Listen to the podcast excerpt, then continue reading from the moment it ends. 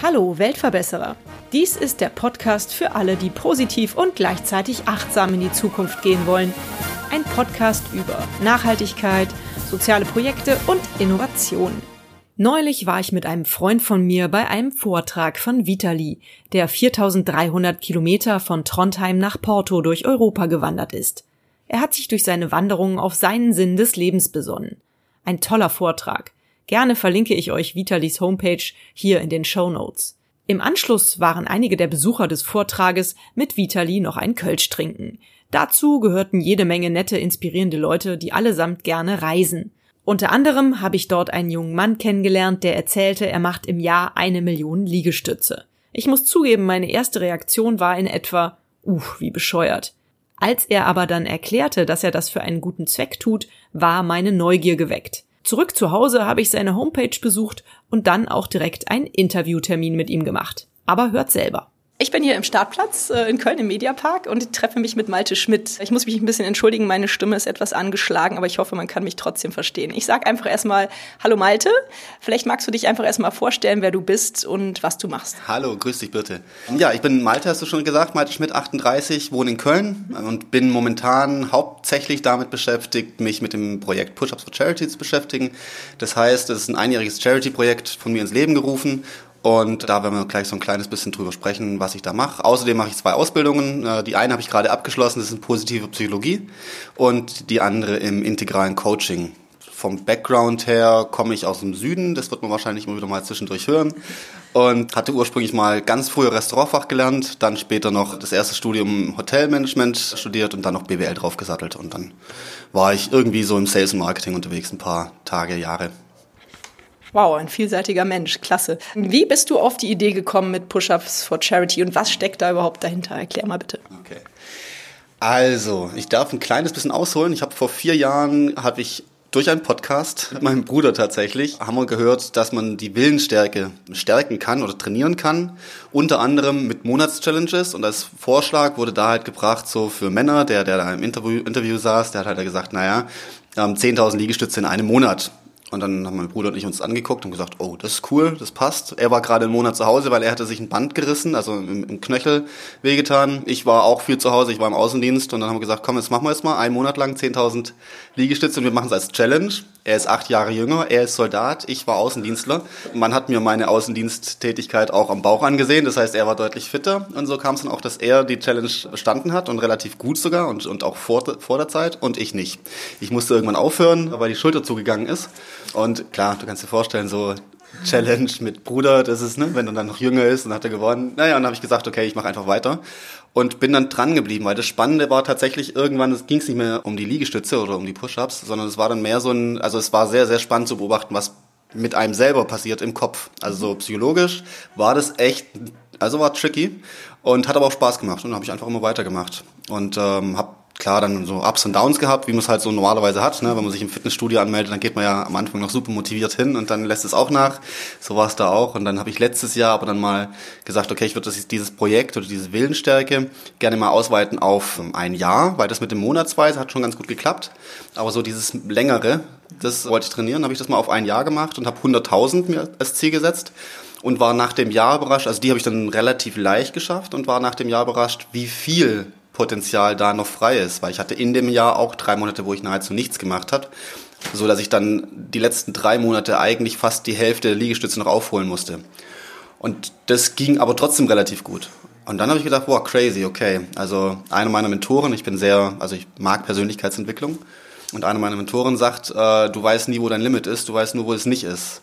Und das habe ich dann eben nicht mal nur als Satz gehört, irgendwie aus einem Podcast oder aus einem Buch, sondern ich habe es in dem Moment dann wirklich gespürt und habe gedacht, boah, krass, okay, wenn das so leicht ist oder so handhabbar ist, wie viel mehr geht denn dann noch? Und dann kam zum ersten Mal so die Millionen Liegestütze in den Kopf. Ja, und dann gab es noch ein paar Gedanken und ein paar Spinnereien und irgendwann habe ich gesagt, nee, wir greifen das jetzt mal an, eine Million, ein Jahr. Und da war mir aber klar, dass es eben nicht nur nebenbei ist, sondern das ist so groß, auch so zeitintensiv, dass ich gesagt habe, ich würde da gerne mehr draus machen, als es nur für mich zu machen.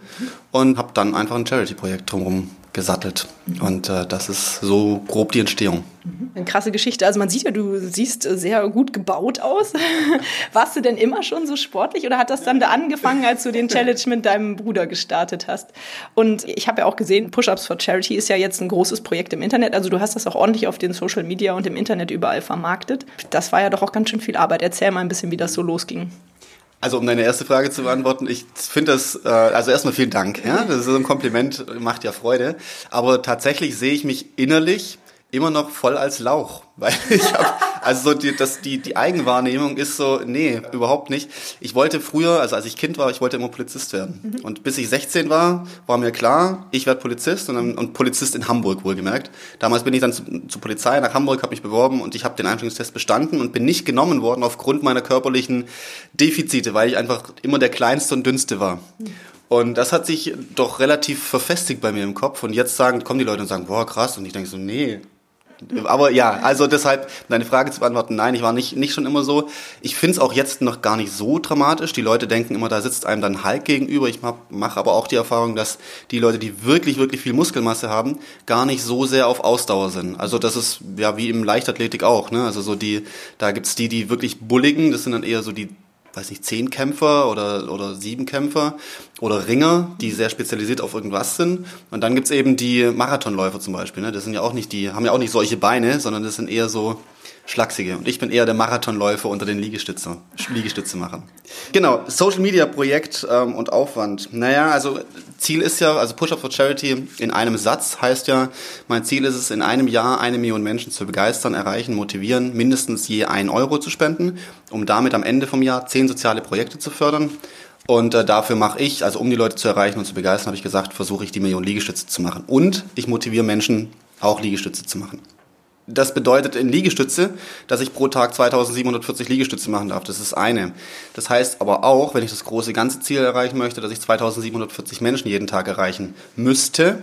Und zwar nicht nur erreichen, sondern auch noch motivieren, einen Euro zu spenden. Und das kannst du dir vorstellen, ist ein anderer Schnack. Ich habe mir das mal runtergerechnet, weil ich gedacht habe, naja, ich rede gern und schnell und viel und das kann ich.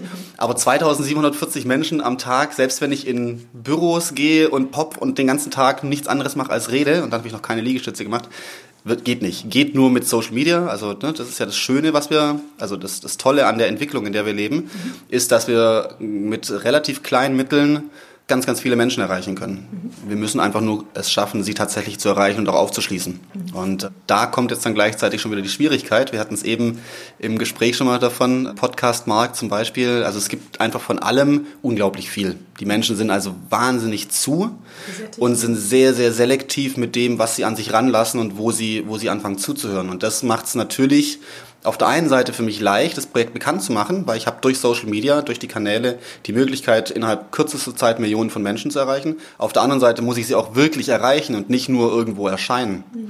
Und das ist eine ganz, ganz große Herausforderung. Und dafür, klar, habe ich gesagt, ich, also ich habe eine Zielgruppe definiert. Ich möchte vor allen Dingen die jungen Menschen erreichen. Da gibt's auch eine Geschichte dazu. Und die jungen Menschen sind halt hauptsächlich auf Social Media unterwegs. Das heißt, meine Hauptzielgruppe sind tatsächlich auch die die noch jüngere, jünger sind als ich. Also ich bin Generation äh, X, aber so Generation Y würde ich gerne erreichen und, und noch die ganz Jungen. Und die sind sehr, sehr viel auf Instagram unterwegs. Das heißt, ich habe Instagram, Facebook, YouTube und eine eigene Homepage. Und über die Kanäle versuche ich dann eben das zu erreichen, dass dann irgendwann die Leute sagen, komm, ein Euro tut nicht weh oder zwei oder drei, ja. Und wir am Ende wirklich, weil das ist das eigentlich Große, am Ende wirklich auch die Millionen gestemmt bekommen. Mhm. Ja, wäre schön, wenn das klappen würde. Also mit diesem Podcast erreichst du hoffentlich nochmal zumindest die 200 Abonnenten, die ich schon habe. Und die möchte ich auch gerne alle auffordern, einen Euro an den Malte und sein tolles Projekt zu spenden. Also Jungs, Mädels, dann macht den Euro locker. Ähm, du hast eben gesagt, da gibt es eine Geschichte dazu, dass du die jungen Menschen erreichen möchtest. Wie ist denn die Geschichte? Erzähl mal. Also das Projekt heißt ja Push-Ups for Charity One Million Reasons. Das mhm. ist wirklich so. Also es ist entstanden aus ganz vielen kleinen Eindrücken, die ich, ich bin ein sehr neugieriger Mensch, ein sehr offener Mensch. Also ich setze mich auch manchmal auch in Veranstaltungen, wo ich überhaupt nichts vom Thema verstehe, einfach nur, weil ich mir denke, das macht mich, also es ist irgendwie, also A, ist es Neugier, B, lerne ich interessante Menschen kennen und C, hat es mich jedes Mal irgendwo ein kleines Stückchen weitergebracht. Und so kam es dann auch, dass ich vor einem Dreivierteljahr ungefähr mal bei einer NGO-Veranstaltung, Online-Marketing-Veranstaltung saß, wo ganz viele also ich glaube, da waren hier 100, 150 Leute aus dem NGO-Bereich, also aus den Non-Profit-Organisationen. Und äh, die hatten eine Online-Marketing-Tagung hier am Startplatz. Und äh, da gab es unterschiedliche Vorträge. Der Tenor war bei allen, dass sie ein ganz großes Thema haben, nämlich dass sie Spendenrückläufe haben, beziehungsweise dass sie auf ein Problem zusteuern, das so groß ist und sie noch nicht wissen, wie sie es beheben können, dass ich hellhörig geworden bin. Und zwar ist es so, dass wir haben aktuell in Deutschland ungefähr 5,4 Milliarden Spendenvolumen jedes Jahr. 5,4. 5,4 Milliarden. Das ist schon ganz ordentlich. Äh, die Herausforderung, die wir da, oder die die NGOs da jetzt haben, ist, dass diese 5,4 Milliarden ungefähr zu 70 Prozent von den Menschen gespendet werden, die in den nächsten 20 Jahren voraussichtlich tot sind. Das ist ungünstig, weil die Bevölkerungsgruppen, also bevölkerungsanteilmäßig, genauso groß sind wie Generation Y und Z. Die Bevölkerungsgruppe, also meine Generation und die Jüngeren, haben gerade mal einen Spendenanteil von 6% von diesen 5,4 Milliarden. Jetzt könnte man sagen, ja klar, die Jungen haben auch kein Geld. Sehe ich anders. Also jeder, der, klar, ne, das Grundschule nicht spenden ist logisch.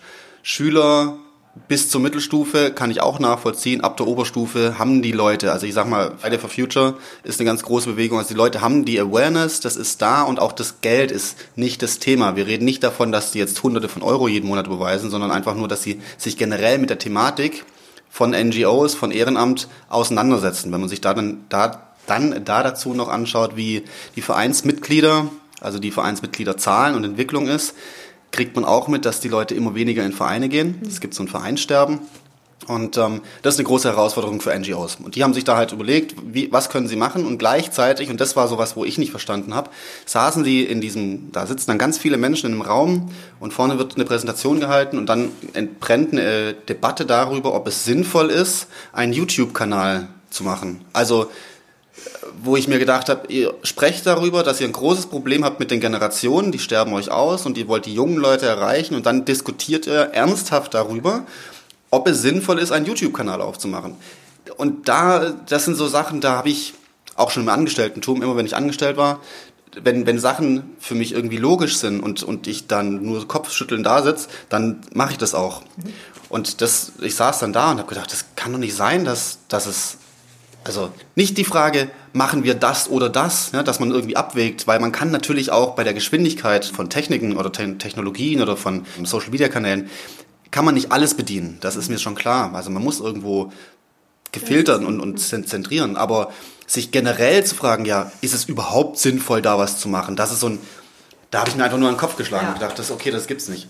Jetzt das war der Auslöser für mich, mich mit dem Thema zu beschäftigen und habe gedacht, naja, aber das kann doch, also weil ich spende gerne und ich habe dann mal reflektiert, wie, wie verhalte ich mich denn? Und es ist tatsächlich so, ich mag dieses klassische Spenden, so das, was halt so alle irgendwie seit Jahren machen, was alle schon immer so machen, so diesen Antrag ausfüllen und dann jeden, jedes Quartal oder einmal im Jahr irgendeinen Beitrag und zu Weihnachten kriegst du eine Karte, finde ich auch nicht so geil. Also mhm. ich werde auch nicht so gerne angequatscht in der Fußgängerzone, hey, möchtest du hier zwei Seiten ausfüllen und so und habe dann mich ein bisschen mit der Thematik beschäftigt, habe dann auch äh, eine Unternehmensberaterin aus dem NGO-Bereich kennengelernt, die einen ganz tollen Vortrag gehalten hat, die dann aber auch gesagt hat, pass auf, wir wollen spenden. Also die Spendenbereitschaft und jetzt kommt ein Paradoxum, obwohl die Spendenaktivität von unseren Generationen die niedrigste ist, seit je gemessen wurde, ist, ist die Spendenbereitschaft gleichzeitig die höchste. Also der Awareness, die, die, das Bewusstsein ist da, mhm. aber die Aktivität fehlt noch. Und dass das so ist, war zum Beispiel gut erkennbar bei der Ice Bucket Challenge. Okay. Da waren plötzlich alle dabei. Richtig. Ja. So, und dann habe ich mir, mir die Frage gestellt, was macht die Ice Bucket Challenge? Und die Ice Bucket Challenge hat im Grunde genommen drei Faktoren miteinander verbunden. Sie waren nämlich sehr einfach umsetzbar. Es war kein dauerhaftes Thema und es hat Spaß gemacht. Mhm. Und wenn du dir dann mal anschaust, was wollen denn Menschen in meinem Alter oder die Jüngeren, die wollen gerne viel, immer, gerne Spaß haben. Spaß ist ganz wichtig. Ne? Irgendwas Sinnvolles tun, es muss irgendeinen Sinn haben, ist auch cool. Und am besten nicht zu verbindlich sein. Also jetzt irgendwie mit wöchentlich irgendwo erscheinen, ne? so vereins klassisch oder irgendein Dauer-Abo-Abschnitt, das ist irgendwie nicht so einfach. Ja? Also es muss irgendwie leicht sein, es muss Spaß machen und es muss idealerweise noch irgendeinen Sinn machen. Und wenn ich mir jetzt angucke, also Push-ups sind leicht, können Spaß machen, ist kein dauerhaftes Thema und das, was ich, äh, das ist ja die Message, was ich erreichen möchte, ist, ich möchte lieber eine Million Menschen erreichen, zu sagen, hey, komm, ich spende jetzt ein, zwei, drei Euro, als dass ich zwei habe, die sagen, ich mache 500.000. Also es geht wirklich mehr so um dieses, hey, es ist sehr einfach, hm. kleine Spenden, ne? aber ich sag mal, wenn eine Million ein Euro spenden, hast du eine Million Euro. Ja. Das hat bisher noch kein NGO so geschafft, die nicht schon eine Struktur haben, wie es DRK oder Amnesty International. Ja, klar, die machen mehr als eine Million, mhm. aber für ein NGO, das so, äh, so rauskommt und sagt, hier, ich probiere mal was, ja, wenn der 20.000 im Jahr, dann ist er schon froh. Also willst du auch grundsätzlich das Bewusstsein der Menschen für Spenden oder der jüngeren Generation für Spenden schärfen? Genau, also gerne einfach so weiter. Ich glaube, dass da ein echt ein Thema auf uns zurollt. Also wenn man sich anguckt, 5,4 Milliarden und 70 Prozent davon sterben in den nächsten 20 Jahren aus kombiniert mit allen anderen Herausforderungen, die auf uns zukommen. Also ich sag mal, ich mache jetzt hier kein großes Fass auf, aber nur den, nur die Alterspyramide, wenn man sich die mal anguckt. Ja? Altersarmut, was damit einhergeht. Das heißt, die Leute, die in den nächsten 20 Jahren tot sind, bedeutet ja auch, dass die Leute, die jetzt dann in 20 Jahren, das sind die Leute, die von dem Thema Altersarmut, worüber gerade alle sprechen, ganz hart betroffen sind. Dann kannst du in die Besteuerung gucken und so weiter. Das heißt, da kommen viele Baustellen, Klimawandel und so weiter. Und ich will da gar nicht Angst machen, aber ich finde, man, wenn man jetzt schon die Awareness hat, zu sagen, hey, mit einer kleinen Sache kann ich zumindest das Thema mal gar nicht zum Thema werden lassen, mhm. fände ich schon mal ganz cool. Und das ist so einer der Ansätze. Ja, finde ich auch sehr schön. Aber viele Themen, die du da im Kopf hast, das stimmt auf jeden Fall. Äh, ich merke schon, da geht's rund bei dir. Die grauen Zellen sind am Arbeiten. Vielleicht kommen wir noch mal kurz zu dem, zu dem Projekt an sich zurück. Ah, das machst, machst du jetzt seit wann und wie genau setzt du das um? Machst du so Sets oder wie viel hast du heute schon geschafft? Erzähl mal. Ich mache das immer setweise, das stimmt. Also ich habe angefangen am 1.6. Mhm. Das läuft ein Jahr, das heißt bis zum 31.5. nächstes Jahr. Und ich habe tatsächlich seit dem 1.6., also heute ist der Moment, also heute, heute, äh, ich muss mal kurz aufs Handy gucken, 11. heißt, der, heute ist der 133. Tag mhm. in Folge, wo ich jeden Tag Liegestütze mache. Wenn du linear runterrechnest, müsste es ja heißen, jeden Tag 2740, das wäre toll, aber natürlich, als ich gestartet habe, äh, erster Tag, ich war super motiviert, ich war mit meinem Bruder übrigens, mit dem ich vor vier Jahren begonnen habe, wegen, ne, war ich auf der Mecklenburgische Seenplatte und wir hatten so einen Floß gemietet und ich habe dort dann angefangen, Liegestütze zu machen. Ich habe am ersten Tag höchst motiviert 2300 geschafft. Tagesbestleistung bis dahin noch nie so viel geschafft. Okay. Am nächsten Tag, ich konnte mich nicht mehr bewegen. es ging gar nichts mehr. Ich habe gerade so über den Tag verteilt 900 geschafft und dann wirklich so in 10er, 20er, 50er Schritten langsam rangetastet. Das heißt, der erste Monat war natürlich super grottig, was das Ergebnis angeht und das schleppe ich jetzt auch noch so ein bisschen mit mir rum. Am Anfang habe ich so gemacht, dass ich mir die große Zahl von 2740 möglichst klein gerechnet habe. Das heißt, ich habe geguckt, wie lange bin ich denn wach? 16 Stunden, okay, wenn ich jede Stunde also 171 Liegestütze mache, dann äh, ist das theoretisch machbar und das habe ich dann auch so angefangen. Ich war dann anschließend direkt im Urlaub äh, auf der Hochzeit von meinem Cousin in Mexiko und habe das dann einfach versucht weiterzumachen. Mir war aber schnell klar, dass dieses stündliche, das nervt einfach. Also wenn du jede Stunde äh, Liegestütze machst, 16, 16 Mal am Tag, das sind A, ganz, ganz viele Videos und B, hast du irgendwann keinen Bock mehr. Und und, äh, und so weiter. Ja, genau. Also haben wir tatsächlich gemacht. Es gab, okay. Lust, es gab sehr lustige, sehr lustige Situationen, aber das hat überhaupt keinen Sinn gemacht. Und dann war mir relativ schnell klar, ich muss äh, gucken, dass ich die, die Leistung steigere ja, und dann dafür setweise das Ganze abarbeite. Und das habe ich geschafft und ich bin jetzt bei so einer Leistung, wo ich sage, da stagniere ich gerade. Da kommt jetzt wieder ganz viel Mindset. Mhm. Aber ich habe jetzt 500, die ich immer in einem Set mache und das muss ich sechsmal am Tag machen. Das heißt, wenn ich eins mache morgens nach dem Aufstehen, eins abends, bevor ich ins Bett gehe, bleiben mir noch vier, die ich unterm Tag machen darf. Und das ist okay, weil 500 ist tatsächlich so für mich mittlerweile in ja, so zwischen 20 und 30 Minuten so machbar, dass ich nicht aussehe, als ob ich jetzt gerade drei Stunden Rennen war. Ja, also so, dass ich auch geruchsmäßig nicht allzu sehr zur Belastung wird für meine Kollegen, weil ich bin ja dann doch noch im Büro und also das versuche ich schon so zu machen. Das heißt, ich mache jetzt aktuell 500er Sets und die teile ich immer auf in also das Handy zählt ja immer mit und das sind wieder, zählt neun Wiederholungen und pro Wiederholung mache ich dann so, so meistens, wenn es genau 500 sein sollen, mache ich das erste 60 und dann 8 mal 55, aber meistens mache ich so zwischen 50 und 70. Alle Achtung. Und äh, es ist ja eine relativ einseitige Belastung. Ne? Du meinst eben auch schon, da bei den Zehntausender-Challenge mit deinem Bruder hattest du irgendwie die Schulter zu. Hast du körperlich irgendwas gespürt, wo du ein bisschen Probleme kriegst, oder? Ja, das Schwierigste an so einer Aktion sind tatsächlich die, Sehnen, weil die Sehnen, also Muskeln wachsen relativ schnell. Du hattest Sport studiert, das ja. wirst du wahrscheinlich bestätigen können. Das äh, Problem ist, wenn die Muskeln schneller wachsen als die Sehnen und dann kommt es auch zu Entzündungen, zu Reizungen und sowas. Und ich habe mich im Vorfeld mit einem Sportprofessor unterhalten, habe ihn gefragt, so was kann man machen, ne? wie sieht's aus? Und dadurch, dass ich die Sehnen ja schon gut vorbereitet hatte. Ich habe das letztes Jahr mit den 100.000 gemacht und die bilden sich auch nicht so schnell zurück. Mhm. Hat er gesagt, hm, das sollte also guck, ne, es kann sein, dass es irgendwo zu einer Reizung kommt, aber du hast zumindest mal so, ein, so eine Basis gesetzt. Und dann habe ich angefangen und habe einfach mir eine Physiopraxis gesucht, die mich präventiv, das heißt schon direkt von Anfang an mhm. begleitet. Ich habe vorher einen Check-up machen lassen bei einer Ärztin, habe einfach gesagt, hier geht das überhaupt? Also gibt es irgendwelche Einwände von, von äh, irgendwelchen Nervengeschichten oder sowas? Und die hat gesagt, nö, passt alles. Und seither gehe ich dann einfach, naja, fast wöchentlich oder zweiwöchentlich einmal kurz 20 Minuten zur Physio, lass gucken. Und wenn dann halt irgendwas ist, und klar kommt es zu Verspannungen, also ich habe am Anfang ich habe also eigentlich schon alles gehabt. Das war mein Handgelenk, die mit die wehtaten, ja. dann waren es die Schultern, dann waren es Ellenbogen, dann ja. war es der Trizeps, der ja. über den Ellenbogen drüber geht. Ne? Also das ist ein, sind dann so Sachen, die klar, die kamen, mhm. aber die sind relativ leicht auch zu beheben gewesen. Also das kannst du wirklich wegmassieren. Mhm. Und, und das ist eben das Spannende, man lernt sehr, sehr krass auf seinen Körper zu hören. Der mhm. Körper signalisiert dir schon, pass auf, heute machst du mal besser einfach keine 3000. Ne? Heute bleibst du halt bei 500. Und ja, dann, das ist ärgerlich aber äh, lieber mache ich einmal 500 an einem Tag und habe dann ein bisschen mehr zu tun für die nächsten, für die letzten 250 Tage, als dass ich drüber weggehe und dann halt für zwei Wochen ausfallen. Mhm. Ja, gute Einstellung. Ich denke, du schaffst das schon. Mit den äh, Liegestützen, finde ich, bist du ganz gut unterwegs.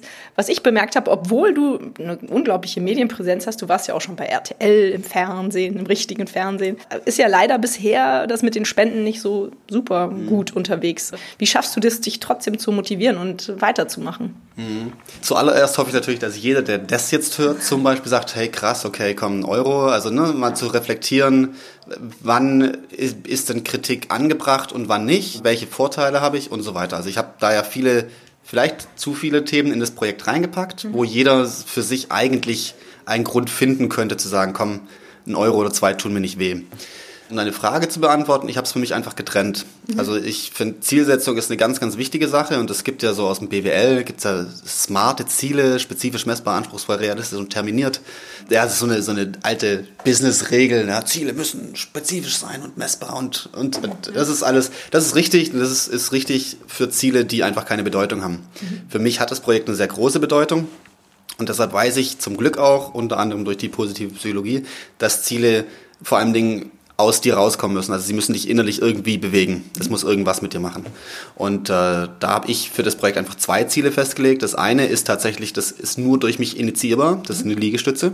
Und das andere, ob die Leute letzten Endes äh, die Tasche aufmachen und sagen, sie beweisen oder nicht, das kann ich nicht entscheiden. Ich kann alles dafür tun, dass die Message von mir dorthin getragen wird durch Medienpräsenz, dadurch, dass ich sage, ich mache mich ein Jahr lang zum Kasper, indem ich Liegestütze einfach überall mache und ich mache sie wirklich überall, es ist mir völlig egal. Dadurch, dass ich zum Beispiel zu Menschen, also mich öffne natürlich für Menschen und sage hier, ne, ich komme in Podcast, ich äh, freue mich natürlich über jede Fernsehsendung, aber nicht, weil ich im Fernsehen bin, sondern weil ich dadurch das Projekt einfach wieder ein kleines bisschen weitertragen muss. Es gibt im Sales so eine Regel, Menschen brauchen sieben Kontaktpunkte, also Touchpoints, bevor sie überhaupt Awareness für irgendwas haben. Das heißt, die Leute müssen siebenmal erstmal hören, da gibt's überhaupt irgendwie sowas wie Push-Ups for Charity, bevor vielleicht irgendwas passiert. Mhm. Ja, letzten Endes bleibt aber die Entscheidung, ob da jemand sagt, er spendet dafür oder nicht, bleibt bei jedem selber. Und das ist so meine Demotivationsbremse. Mhm. Ja, also das heißt, ich, natürlich, wenn ich auf den Spendenstand gucke und denke so, oh Gott, wir haben erst 3000 Euro, das heißt, wir haben gerade mal drei Promille. Ich bin dann sowieso eher Freund und sage, geil, wir haben schon drei Promille, weil immerhin haben wir drei Promille von der Zielerreichung schon geschafft. Finde ich schon mal ziemlich geil. Aber natürlich, wenn ich dann auf das Loch gucke, was da noch zu machen ist, dann versuche ich das einfach auszublenden und sage, hey, erstens haben wir noch 220 Tage, äh, knapp ein bisschen mehr. Und zweitens war das von Anfang an auch bewusst, das Projekt muss erstmal bekannt werden und die Leute müssen überhaupt erstmal mitkriegen, worum geht's denn, mhm. bevor sie dann sagen, okay, finde ich cool oder eben auch nicht. Mhm. Und das kann ja sein. Also es kann auch sein, dass das Projekt super scheiße ankommt und alle sagen, nee, warum? Ja? Also Ice Bucket Challenge ist damals durch die Decke gegangen, ALS hat super Einnahmen damit generiert. Ich glaube, dass man kann sowas wiederholen, mhm. wenn das Projekt passt und das ist eben so mein, meine Trennwand. Schön, jetzt hast du ja zwei ganz besondere Spenden, wie sagt man, Empfänger, die du ausgewählt hast. Mhm. Und du sagst, die restlichen, du möchtest an zehn Projekte spenden und die restlichen acht Projekte sollen äh, praktisch wir dir vorstellen, also deine Fans oder deine Supporter. Ja. Erstmal vielleicht die Frage, wie bist du auf diese zwei Projekte gekommen? Was hast du da für einen persönlichen äh, Bezug dazu? Mhm. Und hast du schon ein paar Vorschläge von anderen Menschen bekommen? Ja. Frage eins, wie bin ich dazu gekommen, ist auch wieder, ich habe mir überlegt, also erstmal um die zehn Projekte vielleicht zu rechtfertigen. Ne? Ich habe, mhm. das war dann relativ schnell klar, eine Million Liegestütze, eine Million Mensch, begeisterte Menschen, eine Million Euro. Was machst du mit dem Geld?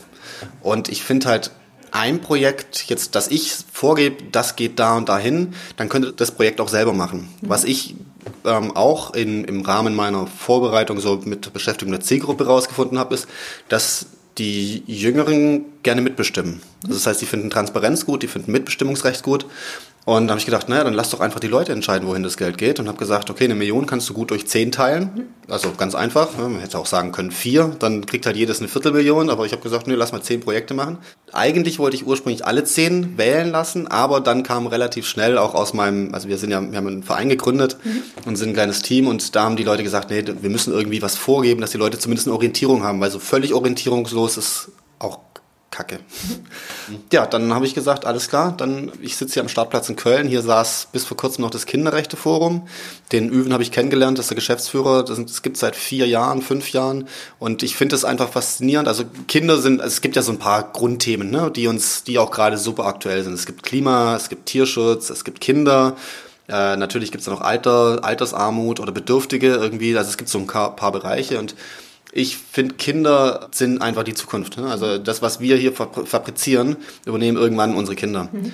Und ähm, deshalb bin ich einfach Freund davon zu sagen, wir supporten die, mhm. weil auch mit Blick, wir gehen nochmal kurz zurück zu der Geschichte mit den NGOs, 20 Jahre zukünftig, wenn 70 Prozent der Spender wegfallen, das dürfen unsere Kinder ausbaden, nicht mehr wir. Und deshalb finde ich es nur fair enough, wenn man sagt, man unterstützt eben Kinderprojekte. Das Kinderrechteforum in Köln macht es. Die sind Sprachrohr für Kinder, die setzen sich für Kinderrechte ein, die setzen sich dafür ein, dass die UN-Kinderrechtskonventionen auch umgesetzt werden. Die sind Anlaufstelle für Kinder in Not. Also sie machen ganz viel und ich hatte einfach einen persönlichen Bezug, weil ich ihn kenne und habe ich gedacht, cool, den würde ich gerne unterstützen. Und den zweiten, das ist Home of Smile, das ist Achim Fuchs, der kommt übrigens nächste Woche, kommt er hier nach Köln und stellt sein Projekt vor. Den habe ich kennengelernt über oder bei einem meiner Mentoren. Christian Bischoff ist einer meiner Mentoren und äh, Achim ist einer aus dem Kreis von Christian Bischoff. Also der ist auch Teilnehmer dort gewesen und hat irgendwann mal sein Projekt vorgestellt. Und Achim war in Afrika und hat sich die Zustände dort oder ist überrascht worden von den Zuständen, hat gesagt, so will er das nicht akzeptieren und er möchte selber was machen. Achim war selber jahrelang für einen sehr, sehr großen Konzern tätig, hat mittlerweile dort aufgehört, weil er gesagt hat, er kann das nicht so menschenrechtsmäßig nicht mehr mit sich vereinen ähm, und hat dann vor, ich meine, vier Jahren angefangen, also sein Ziel war dort äh, Häuser zu bauen für Waisenkinder. Mhm. Und hat das einfach gemacht, im Alleingang. Und das heißt schon echt was und hat es durchgezogen in einer super beeindruckenden Art und Weise. Und habe ich gedacht, geil.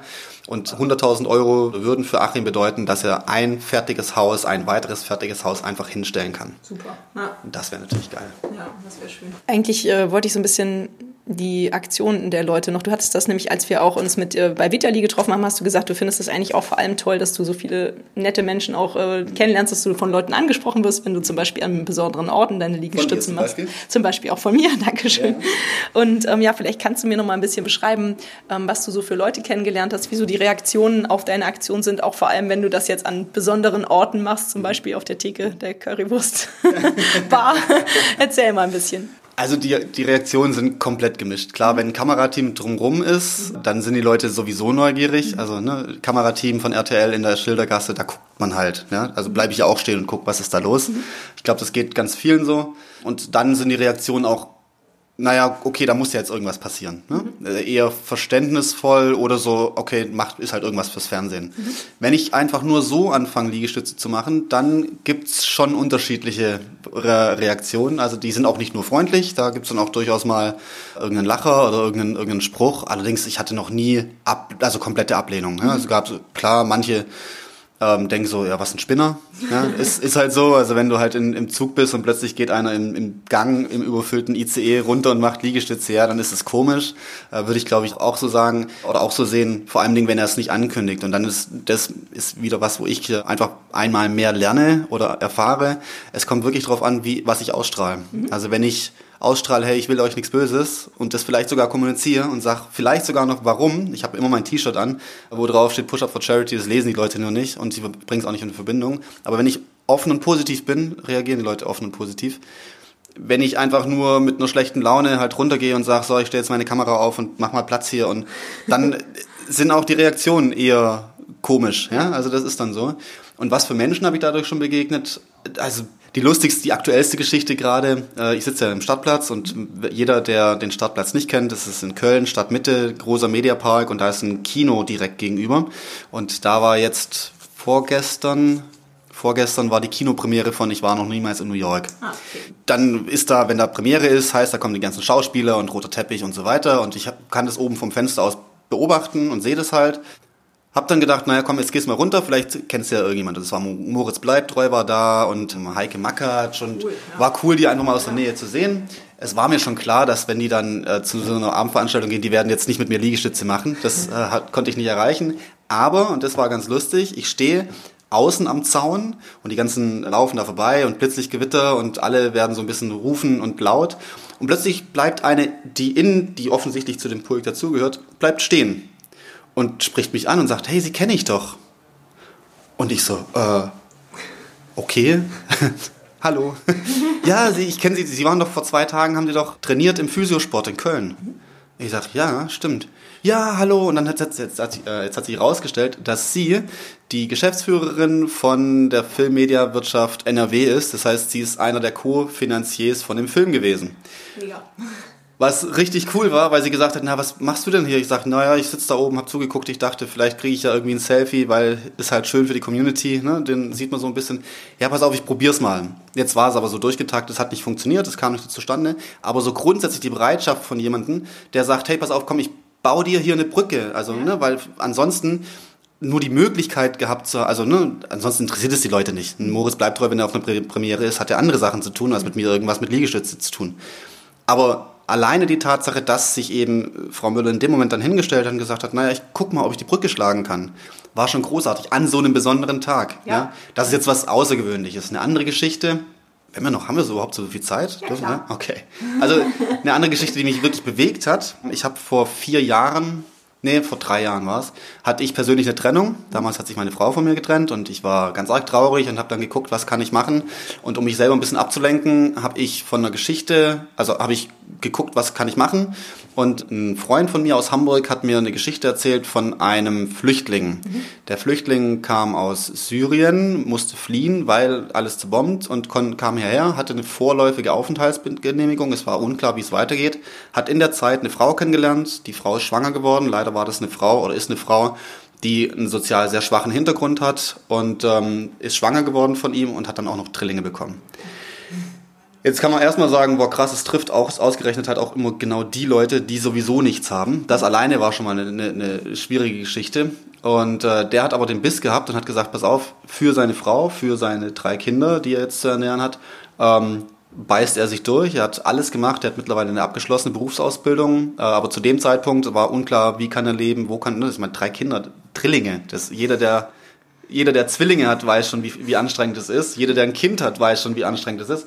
Und das Ganze mal drei. Und dann mit einer Frau, die sozial sehr schwachen Hintergrund hat. Ähm, Bildungs ja, also der, der Zugang zur Bildung einfach schwierig ist. Ne? Die weiß einfach nicht, was es alles für Möglichkeiten gibt. Und als Mann du in einem Land bist, dessen Kultur du nicht kennst, dessen Sprache du nicht sprichst und dann mit drei Kindern plötzlich dastehst und sich da dann durchzubeißen, fand ich schon ziemlich krass. Ich habe damals gesagt, komm, ich bringe die Geschichte, ich versuche die irgendwie ins Radio zu bringen, habe ihn connected, habe zwei, drei Sachen versucht, versucht zu helfen und der hat von Push Up for Charity mitbekommen. Ach. Weil wir haben zwischenzeitlich keinen großen Kontakt mehr. Ich habe nur mitbekommen, dass er halt die Ausbildung zwischenzeitlich abgeschlossen hat und, und jetzt äh, Geselle ist und auch Aufenthaltsgenehmigung alles durch ist. Und plötzlich kriege ich eine Spende ausgerechnet von dem jungen Mann in Höhe von 10 Euro. Cool, finde ich geil. Das war eine der ersten Spenden, die ich bekommen habe. Und das ist für mich so, also der hat sich jetzt auch nicht dicke, ja. Mhm. Aber das ist schon sowas, wo ich sage, krass, da, da wow, ja, da okay. fehlen mir so ein bisschen die Worte. Da, da, ist, ja, das ist einfach was, wo mich, wo mich flasht. Ja. Schön. Und sowas motiviert dann auch, oder? Ja, Dass man dran bleibt. Finde ich klasse. Sehr schön. Ja, vielen Dank, dass du die Geschichte mit uns geteilt hast. Toll. Ja. Hast du schon mal drüber nachgedacht? Also, du bist ja noch irgendwie relativ am Anfang der Aktion aber wie das, oder so, ja, bis zur Hälfte schon fast gekommen, sagen wir mal so, äh, und um dich zu motivieren, äh, wie das für dich weitergeht, wird sich daraus für dich vielleicht eine Art Jobidee entwickeln? Wird es für dich jetzt jedes Jahr so eine Challenge geben? Ich weiß nicht, wie, wie sieht das aus? Next, Hast du drüber nachgedacht? Sit-Ups, genau, habe ich auch schon drüber nachgedacht, ja. Ja, guter Punkt, valider Punkt. Das ist eine saugute und eine sauschwere Frage gleichzeitig. Ich kann es dir noch nicht richtig beantworten. Ich mhm. habe tatsächlich eine Idee. Äh, wenn du hier durch die Glasscheibe, also für alle, die jetzt zuhören, ihr sitzt, seid ja leider nicht dabei, wenn du durch die, wir sitzen im Büro und da sitzt eine Glaswand abgetrennt in ein Großraumbüro. Dahinter ist ein Großraumbüro und da siehst du die Jungs von Wandermut. Mhm. Die sitzen hier. Die machen Expeditionsreisen jenseits von Standardtourismus. Mhm. Also so richtig mit durch den Dschungel laufen, wo noch keiner da ist. Die haben letztes Jahr äh, eine alte Maya-Stätte irgendwie gefunden in der Expedition und das verkaufen die. Also sehr, sehr coole Jungs. Eins meiner, also ich habe mich schon damit auseinandergesetzt, so was mache ich nach dem Jahr. Mhm. Und eine Million Sit-Ups werden es nicht, aber ich finde es trotzdem cool, Dinge zu machen, die noch keiner gemacht haben. Mhm. Und äh, ich reise sehr gerne und ich habe positive Psychologie und integrales Coaching, wo ich gerade die Ausbildung habe und ich würde die drei Sachen gerne miteinander verbinden. Also das heißt, mhm. dieses Sport, dieses Reisen und Coaching beziehungsweise positive Psychologie. Und da gibt's ein, eine Projektidee, die weltumfassend ist. Schön. Und das ist aber noch so, un, so unkonkret. Also ähm, wenn wir da draußen Nautiker haben, es geht im Grunde genommen, ich stelle es einmal in einem Satz vor, also die Idee ist, in einem, als, als Mensch mit Muskelkraft um die Welt zu gehen. Mhm. Und zwar komplett um die Welt. Es gibt Menschen, die haben schon ganz oft die Landmassen abgelaufen oder mit dem Fahrrad gefahren. Mhm. Es gibt einzeln, vereinzelt Menschen, die sind auch schon mit dem Tretboot über den Atlantik oder gerudert. Aber es gibt noch keinen, der beides gemacht hat. Und auch nicht beides mit anderen Menschen und dann auch noch für ein höheres Ziel. Und das ist so die Richtung, in die es gehen kann. Aber ich weiß es noch nicht. Es ist noch Träumerei. Mensch, super Rosinen im Kopf hast du da. Finde ich klasse. Mach weiter so. Also tatsächlich sind meine Fragen jetzt so ungefähr zum Ende gekommen und ich stelle mal so die letzten Fragen, die ich eigentlich allen Leuten stelle, mit denen ich so spreche. Einmal geht es darum, ähm, mein Podcast heißt ja der Weltverbesserer. Fühlst du dich als Weltverbesserer? Ich finde, es ist ein sehr, sehr großer Titel, aber wenn ich meinen Beitrag dazu leisten kann, die Welt ein bisschen besser zu machen, dann bin ich sehr, sehr gern Welt, Weltenverbesserer und finde, das ist eine saugute Frage, weil gerade in Zeiten, wo sowas wie Gutmensch eine Negation angehängt wird oder Negativ-Touch versucht wird anzuhängen, positioniere ich mich sehr, sehr gerne als Gutmensch und als Weltverbesserer. Also mein Teil, wenn ich den dazu beitragen kann, mache ich das gerne. Finde ich auch eine gute Einstellung. Und dann geht es in meinem Podcast ja auch noch um äh, zwei andere Themen neben dem sozialen Aspekt. Es geht um Nachhaltigkeit und es geht um Innovationen, die wir so in unser Leben integrieren, die uns vielleicht auch helfen, nachhaltiger und sozialer zu sein. Gibt es da Dinge in deinem Leben, die du äh, nennen kannst? Einmal vielleicht auch zum Thema Nachhaltigkeit. Bist du jemand, der auch schon darauf achtet, dass man nachhaltiger lebt? Das Bewusstsein dafür ist wahnsinnig hoch. Mhm. Allerdings ist da, wir hatten es vorher kurz von Willenstärke, mhm die, die Routine, die fehlt mir wirklich. Und ich muss sagen, ich finde es wahnsinnig schwierig für mich, so nachhaltig zu leben, wie ich es gerne leben würde. Also ich erwische mich immer wieder dabei, zum, also ich meine, das wäre, sind so kleine Sachen, ne? To-Go-Becher zum Beispiel. Den könnte man sich einfach immer in den Rucksack packen und ich vergesse es einfach regelmäßig. Ich habe drei To-Go-Becher mittlerweile zu Hause, ja. Aber sie, also das sind so kleine Sachen. Ich versuche es. Ich glaube, dass wenn jeder es immer versucht, dann äh, ist schon ein ganz Grund, also ist ähnlich wie mit den kleinen Beiträgen. Ne? Wenn jeder einen Euro spendet, dann haben wir relativ viel, relativ schnell zusammen.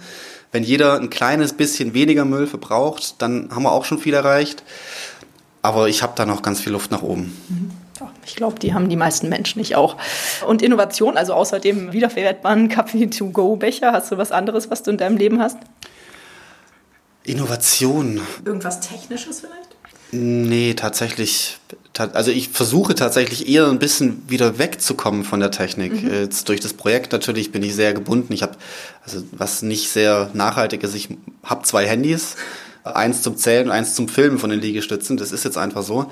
Aber ich versuche wirklich die Zeit eher mit weniger Technik und mehr mit Menschen zu verbringen. Mhm. Ich glaube, dass das auch wieder was sein kann, wo das ist gar nicht so innovativ, sondern es ist eher so ein bisschen back to the roots. Mhm. Und das versuche ich für mich einzusetzen. Von ansonsten von den von den Möglichkeiten, da gibt es ganz viele, aber ich glaube, da nutze ich zu wenig von.